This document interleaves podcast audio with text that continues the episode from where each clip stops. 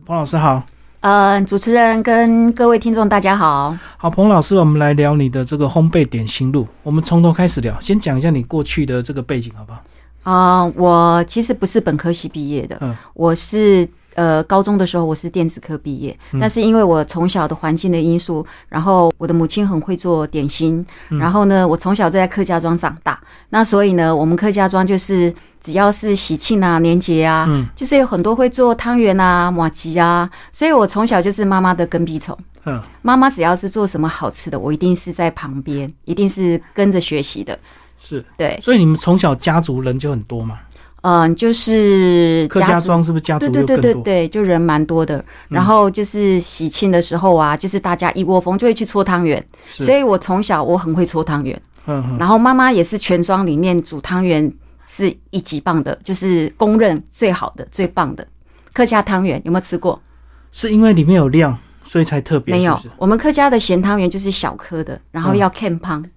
哦，那主要是那个汤汁是不是？对对对，就是汤头很重要。因为我想说，它如果没有料，那它有什么技术吗？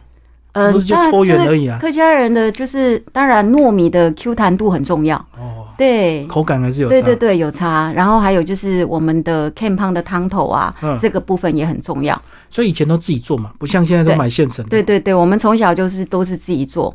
嗯对，那传统的米食的部分，母亲这一个方面非常的强。呃，我小时候其实大家都很喜欢玩扮家家酒，对不对？嗯嗯嗯，那时候小女生嘛，那所以呢，我记忆有一个非常深刻的，就是我小时候的时候，我就是去包那个粽子，因为我从小就会包粽子了，我觉得我自己还蛮厉害的。然后我就包包包好之后呢，我们就拿去拜土地公，就模仿大人，然后拿拿包好的那个粽子拿去拜土地公。可是这件事情我从来没有跟我母亲讲过，是包沙子、挖泥土，玩家家酒，对，玩家家酒，然后拿去拜土地公。嗯，嗯对嗯然后就就到我超国中的时候，我曾经跟我母亲讲说：“你告诉我怎么做，我就是自己啊，就是你把，我就请我母亲把材料都准备好，我是说等你晚上回来就有粽子可以吃了，就真的。那是玩真的了。哦，然后形状什么各方面都 OK。OK，妈妈很满意，她说哦已经有六十分。七十分，可是你从小这么有兴趣，为什么你没有念餐饮科？呃，其实我们的那一个年代，其实最夯的是电子科，嗯，对，那时候我们那一个年代啊，是电子科是最流行的，所以那时候大家都一窝蜂就是读电子科，嗯，所以我是读电子科，你那个电子是电子资料处理，是城市设计的，还是焊枪要？焊枪焊铁的。哦，那个很硬哎、那个全班都男生是不是？对女生很少。那时候对一般来讲的话，那时候呃我是读夜校，半工半读，所以我们那时候一个班级里面其实已经是一半女生一半男生了，啊，女生怎么会那么多？就是因为那时候电子科非常的夯啊，哦，很多女生也凑对。很多女生都去读电子科那你们是夜间部，那白天大家都在工作工作，对哦我我就半工半读。啊？你是做相关行业，还是做电子的相关行业？没有哎、我那时候其实我做了一个可能大家都会跌破眼镜的一个工作。我那时候在一个加工的里面做的是一个那个服装，嗯就是那种娃娃欧洲服饰的那种宫廷的服装嗯，去缝吗？车平车，哦嗯，对，然后人多吗？那个作业员生产线不是很多人没有，因为他那种也是加工厂。哦？就是代工厂，然后我们就是在做那个，就是做那种宫廷式的那个衣服的陶瓷娃娃的衣服，非常的很华丽的那种娃娃的衣服。那你是要整件把它车好，还是车一部分就交给下一个？对对对，我们就是每一个人就是分工合作搓哦，磨、就流水。线就对了。对对对对，可是你那时候又缝这个，又晚上又要焊那个，那你不怕手去伤到，然后就不能做菜或者是剁菜？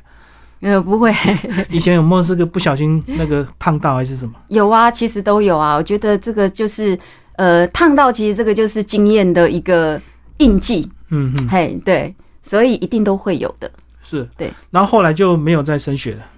哎，对就进，入后来呃，我就进高中毕业，电子科毕业之后，我就进入了磁场，就进到了电子公司上班。嗯，对。所以是传统的作业员，还是稍微有一点层级的？哦，我那时候进电子公司的时候是作业员，嗯嗯嗯，但是我大概到了第三年的时候，我升上了领班的时候啊，其实我觉得我我的个性，我觉得我应该不只只有这样。嗯，所以那时候我就自己想要出去外面闯闯荡一下，看看是不是自己的能力能做到哪一种成就。所以早期在工厂里面比较单调，就对了。对我觉得对我的个性来讲的话，我觉得这种生活太过于平淡，不够挑战性。嗯，所以你后来就进入所谓的服务业嘛，对我就进入了服务业，就进入城市是吧？五光十色。对，对我就进到了城市里面，我就去开始就是做呃化妆品业，嗯还有服饰业。做化妆品业那时候你会化妆吗？哎、有有去学习，因为听你去这样子，补习早期的科系好像都不太需要那个，包括在工厂里好像也不太化妆。对对对，所以你应该一开始也不会吧？我不会，但是我有去补习进修，去学嗯美容考执照。哦，你那时候就是自己想要转业，所以你就先已经有去对对对对进修了。对，嗯嗯，嗯对。然后那化妆品顺利吗？呃，后来我有去到了一间化妆品公司当专柜小姐。嗯，对。那看起来不错啊。对啊，就是当专柜小姐。是对，后来因为专柜小姐，那时候我的老板他就告诉我说，他想要把服饰业收掉，他不想开了，嗯然后他就把那个店转给我，我就开始了我的化妆品跟那个服饰业的生涯，我就自己开店做生意。啊，你就变老板娘嘞。对，嗯，对。然后你跟客人的谈吐互动嘞，应该我觉得你一开始应该是很害羞的那种小女孩吧？也不会耶、我啊不会很害羞，我我还是蛮活泼的一个女生。我看你在传统的这个家庭，然后这个电子科应该也比较少一些互动。嗯，那为什么后来会有这样的一个这个销售天分嘛？我觉得销售天分也是要学习。嗯嗯，像我那时候在化妆品的时候，其实我们的上司啊，嗯他其实其实做生意其实还是有一套的话术。嗯，对，你要打入到客人的心里面，愿意花钱来买你的产品，他都有一定的话术。那时候是因为你的年轻，所以你的学习、记忆力各方面都比较强嘛，动机也比较强，是不是？对，嗯，对，就是说我喜欢的工作的话，我会很积极的去学习。对，然后你那时候对赚钱有渴望吗？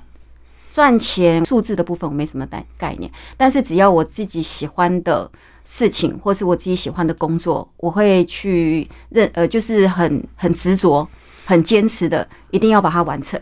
哦，你就是热爱工作，对，我 热爱工作。因为我知道有些人可能从小环境，所以他就很积极，想要赚钱，然后就可能就变成很厉害的样子。嗯、对我也是想要成为那个很厉害的样子啊，嗯所以我就会就是以我我自己的兴趣，我就会想要一直去寻找，就是学习如何让自己变成是很成功的一个很棒的人。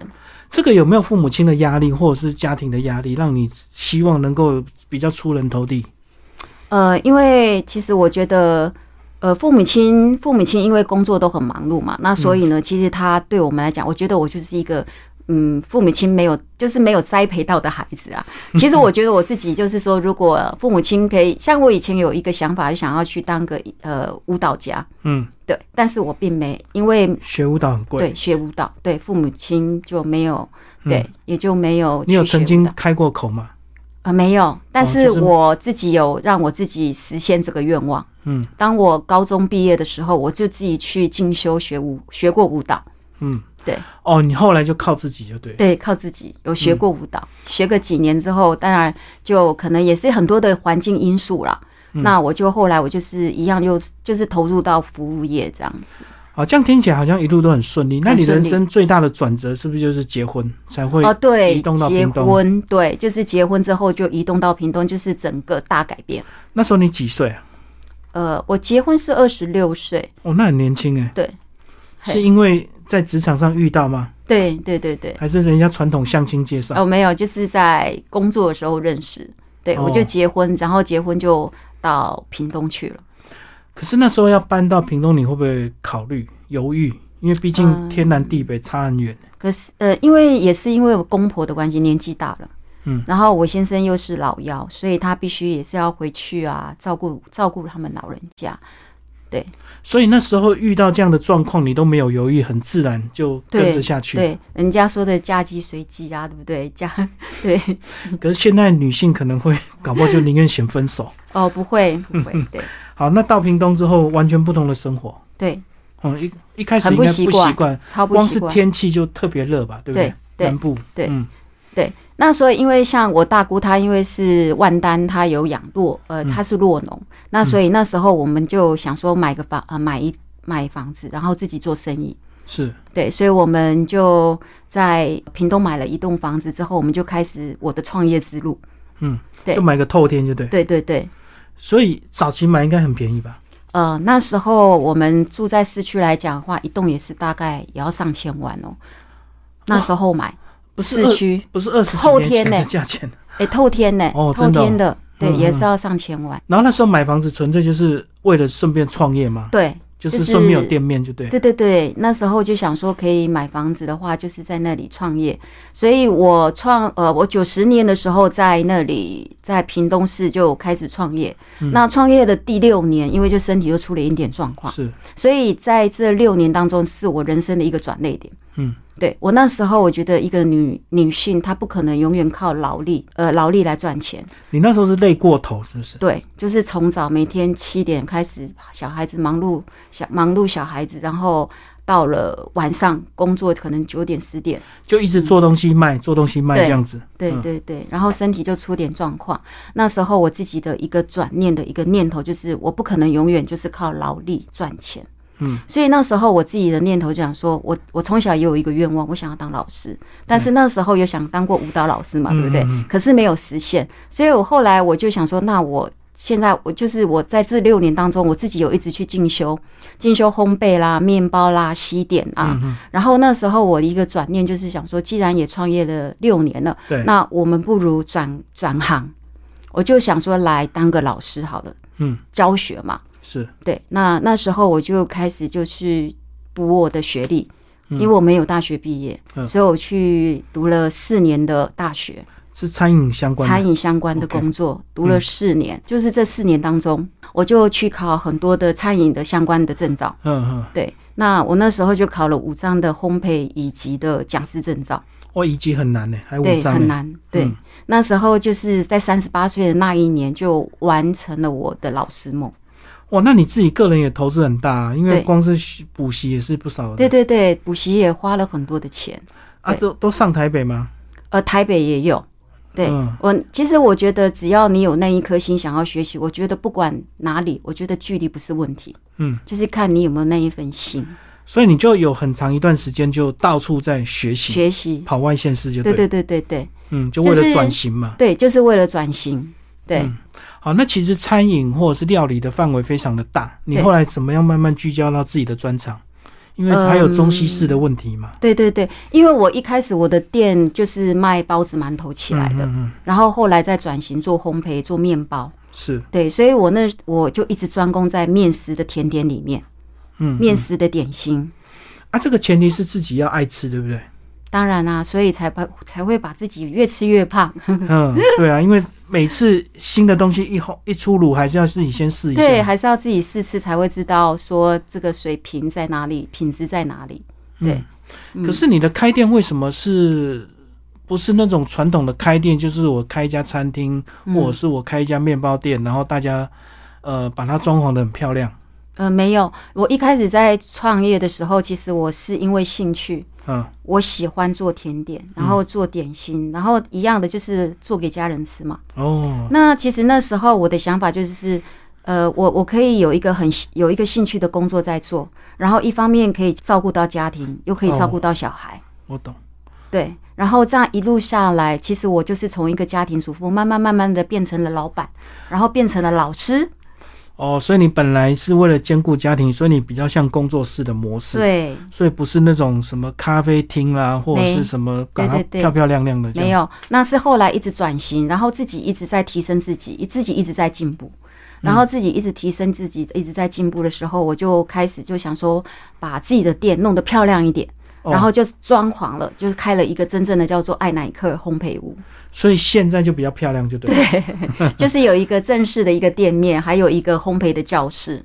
就是质感也要提升嘛。对对，是嗯嗯，因为早期做的可能比较便宜，是不是？应该早期的产品东西比较少，哦生产的东西的品的东西比较少。嗯，然后后来你因为开了店之后，你必须要再更加的努力学习，样式要多，对样式要多，可是质感也会要提升，那质感提升是不是价钱自然也会上去？也会上升啊。对，所以后来我又选择了一个很大的挑战，我去了日本蓝带，嗯，学了法式甜点，是多长的时间？三个月在日本。哦哦哦，日本那个不是非常严格吗？那个老师傅是很对对对，日本来讲，日本蓝带的法式甜点啊，它就是法国的分校。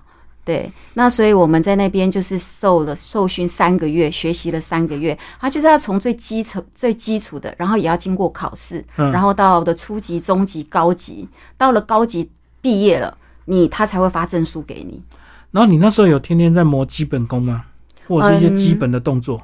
因为基本功原本本身我自己在呃还没有去蓝带之前，我自己本身就已经开始有在在做很基本的一个甜点。可是他们的要求应该更标准吧？那种嗯精准度是对？对，当然他们在精准度的部分，他们会要求的比较高。嗯对。所以你有没有边学边哭？有没有曾经这样子？不会啊，我觉得我我我这个个性，我就很喜欢挑战学习，我喜欢做很有挑战性的工作。所以当我遇到问题的时候，我觉得那个其实问题才是你真正的一个知识跟养分。嗯，因为在这个知识养分里面，其实，在失败过程当中，其实你会不断一段的让你自己的经验很丰富，一直在提升你自己。你的那这会变成让你的功率更加的深厚。嗯。而且我觉得可能你那时候去的时候，你目标已经非常坚定了，嗯，哦，不是那种年轻就被父母送过去，对。可能就会边学边哭，对，我们 然后还要想家，就对，对，可所以我遇到问题的时候，我会想办法去克服它。嗯，对所以那三个月有没有对你这个对整个烘焙的这个观念有很大的一个改变？嗯、就是因为去日本蓝带，他学的是比较精致的东西。对啊，对啊，那因为像我学的面点跟面包来讲的话，其实它是比较我们的民生主食。通俗的物件，对对对吧嗯对，较小的物件。对可是如果说是那种法式甜点，它是属于比较高档的。对啊，对啊，对，所以说我我只希望说，我我的梦想就是说我可以去国外，然后去学习别人的甜点，那其实也是我的一个梦想。对啊，我们想到那个包子馒头，它就是要快啊，然后对砰砰砰砰砰砰，然后都要很对尽量的让它很精准，比例一致嘛。是然后好像在细节上它不是那么讲究嘛，包子馒头其实很难呢、真的、哦，真的是大家公认的，比面包还难。我以为它就是一颗一颗一颗，然后看起来哇大小差不多，哎就过关了，就可以卖了。嗯，其实包子会比馒头好做啦，但是馒头你要做到每一个都是很光滑、很细致，北泡泡用咪咪的话，需要很大的、很需要功力的。嗯，所以还是有细节要注重，对不对？对，它的细节还蛮多的。嗯对，那回来之后是不是就更有信心了？对这条路，嗯，当然，就是自己的功力越深的时候，其实你就会想要在店里增加一些新的产品。就展示出来就对。对，嗯，对哎、可是我觉得屏东市区他们突然看到这个东西，会不会觉得哇，太惊讶了，居然在、嗯对，但是这个法式甜点，其实，在我们屏东南南部来讲的话，其实我觉得很多东西你学完之后，其实你要修正，是属于你自己台湾人的口味。哦，对，是太甜吗？还是怎么样？呃，法式甜点对，比较国外的甜点真的非常的甜。嗯，对，可能你就是回来的话，你就要自己再修正，重新改一下配方，然后是属于我们台湾人喜欢的。或者是加一些台湾特色，就对。对，一定、嗯对啊，因为我其实我觉得我们台湾的农产品的部分非常的棒。对啊，我觉得法式甜点这种东西好像甜到根本不考虑健康问题，就是要好吃，就很好吃啊，就甜到真的是哇。对，所以我觉得我们台湾其实我们的农产品，我觉得嗯非常的棒，像什么地瓜啦。我们的蔬果的这个部分，其实都可以运用在甜点里面，像凤梨、芒果，这些都是我们时常用到的东西。可当你回来这个东西调整之后推出来，你觉得一开始的价钱大家可以接受吗？因为相对应该不对，在南部哈，如果说你卖太贵的话，真的不好加倍卖。l o k 啊，对，因为甜点其实它比较属于不是必需品，对啊，对你可吃可不吃嘛。对啊，对，那所以呢，其实我们卖的就会变成在价钱的部分，我们就会比较考虑到客户的需求，就会平民化。嗯，对所以它就变成薄利多销。对，薄利多销。嗯对即使是这个东西很精致，可是价钱还是不能太贵。对，就像我们店里有一个天使蛋糕，我已经卖了很多年，卖了到现在大概我开店二十一年嘛，我已经卖的大至少也也有几年，二十年也有了。哦。可，是光是的那一个蛋糕，就是天使蛋糕，是用蛋白做的，就是用我们屏东很有名的柠檬做的，嗯，九如的柠檬，对，九如的柠檬。啊，加蛋白啊，就是用蛋白打发做成的蛋糕，嗯这个蛋糕就让我们就卖了很多年了，对，嗯。一直卖到现在还是很热销的蛋糕。就。长青的这个对，长青，对，所以我们那时候是从一个一百五，一个蛋糕八寸的，一百五卖到现在两百五。嗯，那这样也好像也还好啊，对啊，嗯。已经二十将近二十年了。对嗯，好，那其实呢，这个除了自己的努力之外，我相信比赛也很重要。那哦老师也有去想办法去找一些比赛嘛，对不对？对，有嗯我有参加过比赛，那就是我参加过那个发酵面食的台湾就是古研所举办的第一届的嗯发酵面食的比赛。那时候我们是参加那个职业组，嗯我们那时候就拿到了第一名。然后隔一年我们就去大陆四川，再跟呃大陆那一边全他们 PK。然后那时候我们也拿到了第二名，就台湾冠军去跟他们比就对。对对对嗯对，跟他们比。那当然，我们去了那边比的话，我们拿到第二名，我也觉得已经非常好棒了。嗯对，是你一个人就可以去，还是要带团队去？呃，那时候我们是有就是双人组，嗯，但是那时候带队是古研所，嗯中华古物研究所，就是在是巴巴黎。啊对，对，你觉得比赛的这个目的是除了让自己的品牌这个发光发亮之外，嗯另外在技术的交流应该帮助也很大，也很大啊。对，其实我觉得在比赛的过程当中，我觉得得奖不得奖，我觉得这个是其次的，重要的是整个的过程。嗯因为在过程当中，你会不断的一直去寻找一些，就是如何技术啊，还有各方面要去克服它。嗯，因为在比赛的时候，它需要在一个很短的时间之内就要做六种的产品，嗯，所以有一定的压力。有一定的压力，所以你必须在这四个小时，那时候比赛是四个小时，你要如何完成六种产品？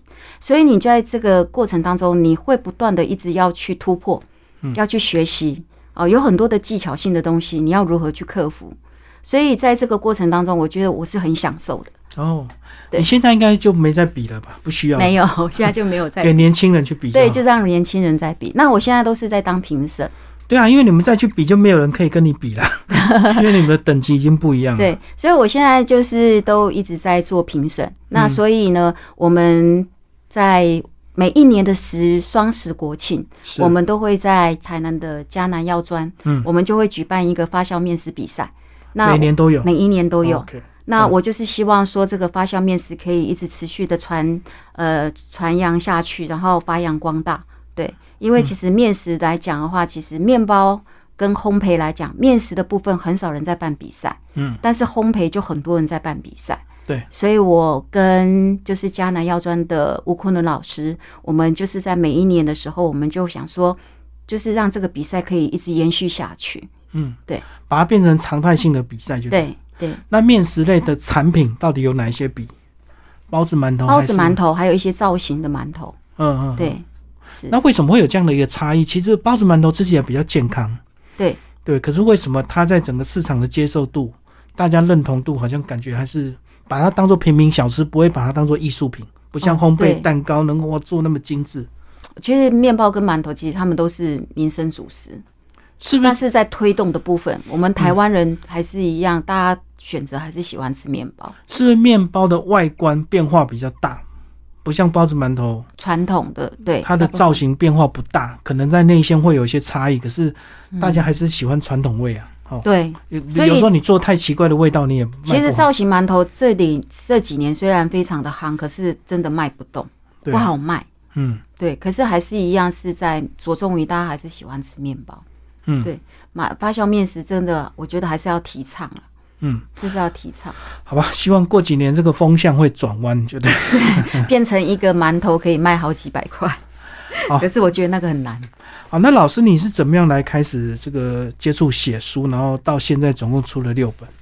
嗯，写书来讲的话，其实我当初会写书来讲的话，就是因为我一直在从事教学。嗯，那因为教学时常要找配方，要写很多的配方。对，那有时候出门出去上的时候，忘记带配方怎么办？嗯，可是我有一本书就很好用啦，是而且我有把很多的一些发酵面食的一个观念跟想法，还有一些理论，我就把它编成成一本书，就变成我的教学工具书。嗯嗯，那当然，我就是想说，这样子的话，以后我可以在我的人生的一个历练当中做一个记录。嗯，而且今年突然就写了三本书，是一定是因为疫情呃 时间比较多的。其实因为疫情也有一个很大的关系，因为疫情来讲的话，我们的课就变得比较少。对那因为不可以群聚嘛，那所以我们就课也减少了很多。对那所以刚好在这个空档的期间呢，我就写一本中式那个面点女王的百变中式点心这本书。嗯，就是我从以前我自己学，就是我自己开店的做生意的一些酥糕浆皮类的东西，还有帮一些就是帮助别人做创业的一些的产品，面食的产品，例如说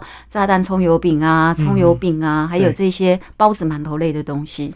那老师总共出了六本书，对。刚好今天都有带，我们就是。都帮我们介绍一下吧。第哦一本好哦。开始，好，第一本书这一本书呢，就是《创意手作中式发面》这本书，就是我那时候的想法，就是想要写写书做成我的工具书。嗯，那所以我就写了这一本，所以这一本现在目前是绝版了。所以它就是包子馒头的一些变化，就对对对对，就是基本传统的一个包子馒头。然后这里面还有我的作品，就是我比赛的作品，这个就是黄金福袋。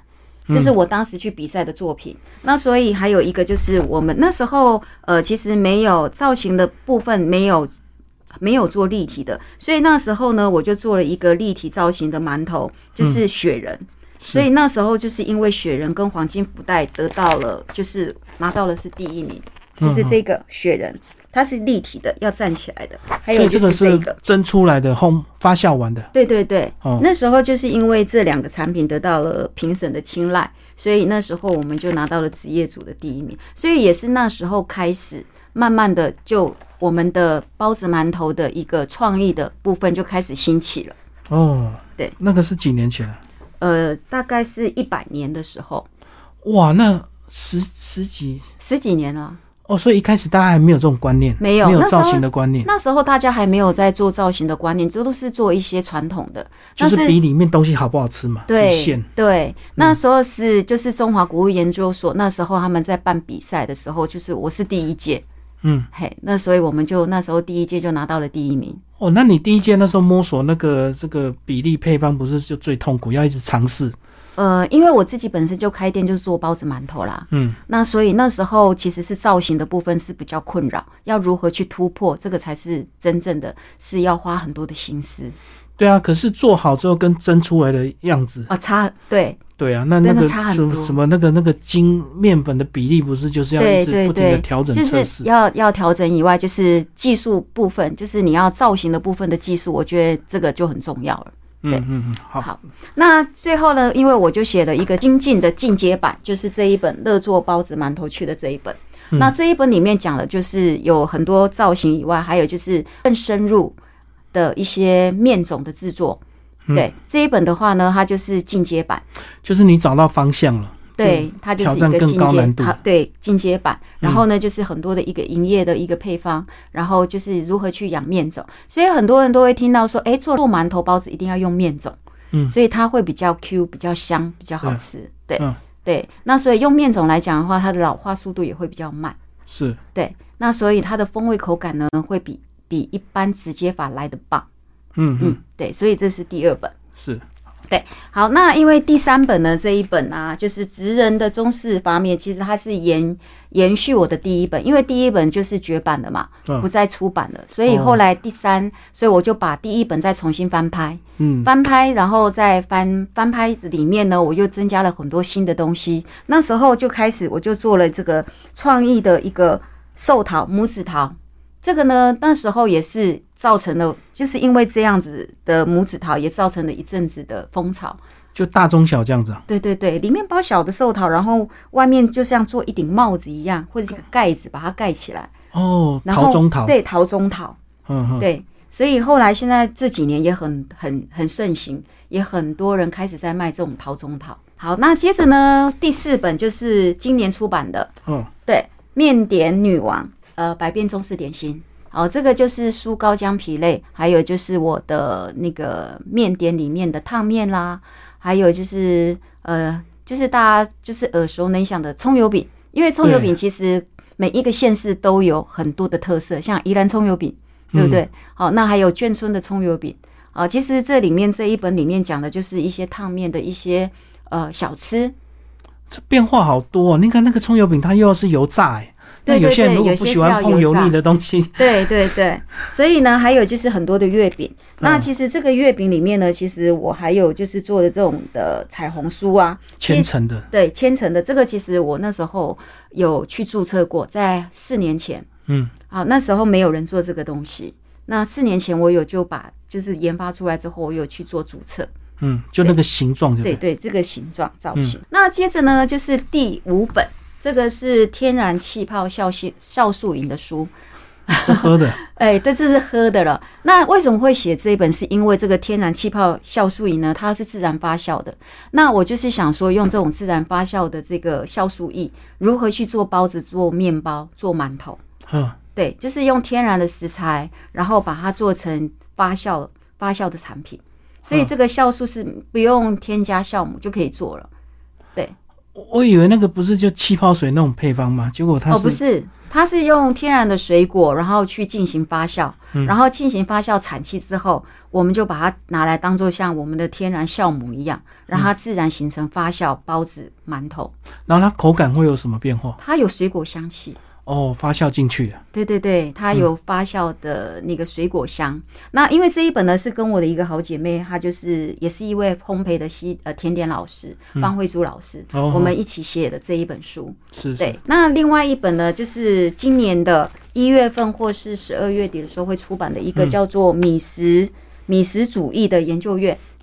这本听的名字就很很厉害的样子吧。嗯研究，那其实这里面呢，就是我从小就是在客家庄长大嘛，那所以我们客家人的超阿贵就很厉害，嗯，对就超阿贵就很厉害，所以还有一些汤圆啊、米食啊，就米粒米粒类的，还有米饭类的，还有米浆团、米浆团的，还有米谷粉的。这个就是我们的传统食材，对传统的食材的变化。嗯那这一本呢是跟我的一个学生，他就像我的儿子一样，嗯，他就是一个非常年轻有为的一个年轻人。我觉得后辈的这些年轻人，其实我觉得他们都很努力，然后就是很上进，所以我觉得他，我就想说，如果可以的话，我们就一起出这本书。那因为他自己呢，就是自己一直在创业，是，然后他创业，他才今年才二十六岁而已。嗯哼，但是呢，他自己就是有一个自己的工作室，然后就是自己当老板，而且他现在下一个，而且自己也买了房子，然后接下来他想要去买地开工厂，所以我就觉得这个年轻人超棒的，中央工厂，对他想要开中央工厂，那我觉得我也非常的。我也非常的就是推崇他，就说好啊，这样非常的棒。所以我们后来我们两个就是结合了他的想法跟我的想法，然后我们就写了这一本米食的工具书。嗯，哇，这样听老师讲的范围非常的广。那如果说真的学生来找你学习，想要创业，是不是要先确定他到底要卖什么？对他想要学什么，我们就可以就是呃专攻他想要的东西，来帮助他协助他可以创业成功。嗯，对所以目标一定要很清楚嘛。那如果东学西学的话，可能是不是东西反而就对，我觉得你的动机、你的目标要明确。嗯，你的动机目标明确的时候，我觉得你在下功夫去认真的去学习。那这样子的话呢，你这样子有了目标，然后自己就一直在学习成长的话，那当然你就可以开创一条属于你自己的一个人生道路。那如果以创业来讲的话，他没有教学的需要，那他会不会认为我就不用浪费时间去考证照？呃，其实现在其实证照最基本的证照，像你开店一定要有。那如果是个人工作室，他觉得 躲在家里做没关系啊。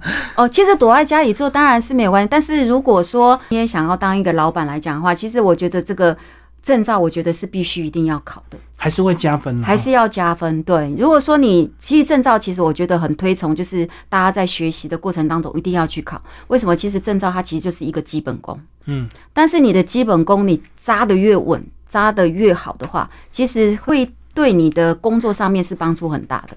对，因为我相信一定有很多学生他考好几次考不上，他就想算了不考了，反正就是在家做嘛，就网络接单就寄出去，可能他会觉得证照对他不是那么重要。其实证照的东西，其实它就是一个基本的架构、基本功。因为其实在这一个基本功里面，你其实你如果把这些基本的功夫练熟悉了，那你进入到磁场的时候，你学的东西可能会比较难度高一点。但是你的基本功够的时候，其实难度高的再加进来的时候，你应该会比较顺利。对啊，因为你的证照不是很多都要很标准，对，然后就很烦。对对对。是，我觉得误差什么不能够超过多少才过关？对，那个就是考验你的细心度啊，嗯，你的耐心啊，对，就是你工作上的整个的流程安排，好，你要在一定的时间之内完成，所以这个就是要在挑战你的能耐了。所以如果真的要进入这行，该面对还是要面对，该考还是要考，对该考还是要考，然后到了一个程度，该比赛还是要去比赛。这样才不会每天躲在家里自己做，觉得自己很厉害，没有看别人的东西，对不对？对，我觉得比赛是会让自己成长很多。嗯，所以我在这二十一年里面，我觉得我自己就是一直不断的一直告诉自己，一定要进步，一定要提升。所以我从就是很就是一个家庭主妇，然后就是想法就是想要去当个老师，然后后来就是演变，现在变成了一个作家，又是变成一个评审。那所以我是觉得说，在这一个过程当中，我觉得自己改变很多。是对。那我觉得这是我人生中我觉得是非常棒的，就很顺利，很顺利。所以老师，你讲一下你个人啊，这么教学这么多年，有没有一些比较个人中心的思想以及坚持？比如说在食品卫生上啦，或者是这个口感上啦，我相信很多人都有他自己独特的一些要求。对。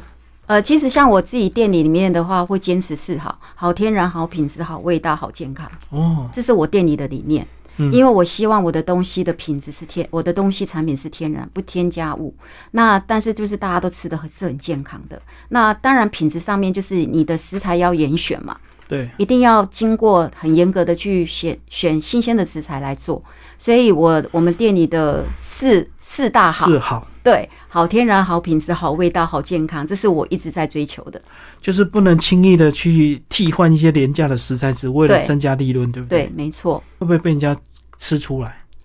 嗯，其实如果你用劣质的东西来做，跟品就是用好的食材来做，其实是吃得出来的。哦，对，这个就是呃，有些老饕是很刁钻的人，他马上就吃得出来。嗯，对，是。所以。被吃出来还有良心的问题哦，对，其实我我觉得做这种吃的真的是良心的生意。对，很多人一开始创业或者是兼差都是为了家庭嘛，给小孩吃才开始，所以一开始大家很多人都会对食材特别讲究。对，所以我我因为我自己做的东西都是给家人吃啊，所以我在食材的部分我依旧是选择就是要天然，嗯，就是天然，然后让家人吃健康，那这样子你才会。你是今天你是一个老板，你其实你就是要让客人吃的安心嘛，是对不对？那你吃的安心的话，就就是家人也都在吃啊，嗯，对，这是良心的良心的生意，所以我觉得你如果把这些品质还有就是食材都严选的很很严格的话，那大家都是吃起来的话，就是又安心又健康。我觉得这个是我我我的追求啦。对，好，谢谢我们的面点女王彭老师介绍，谢谢。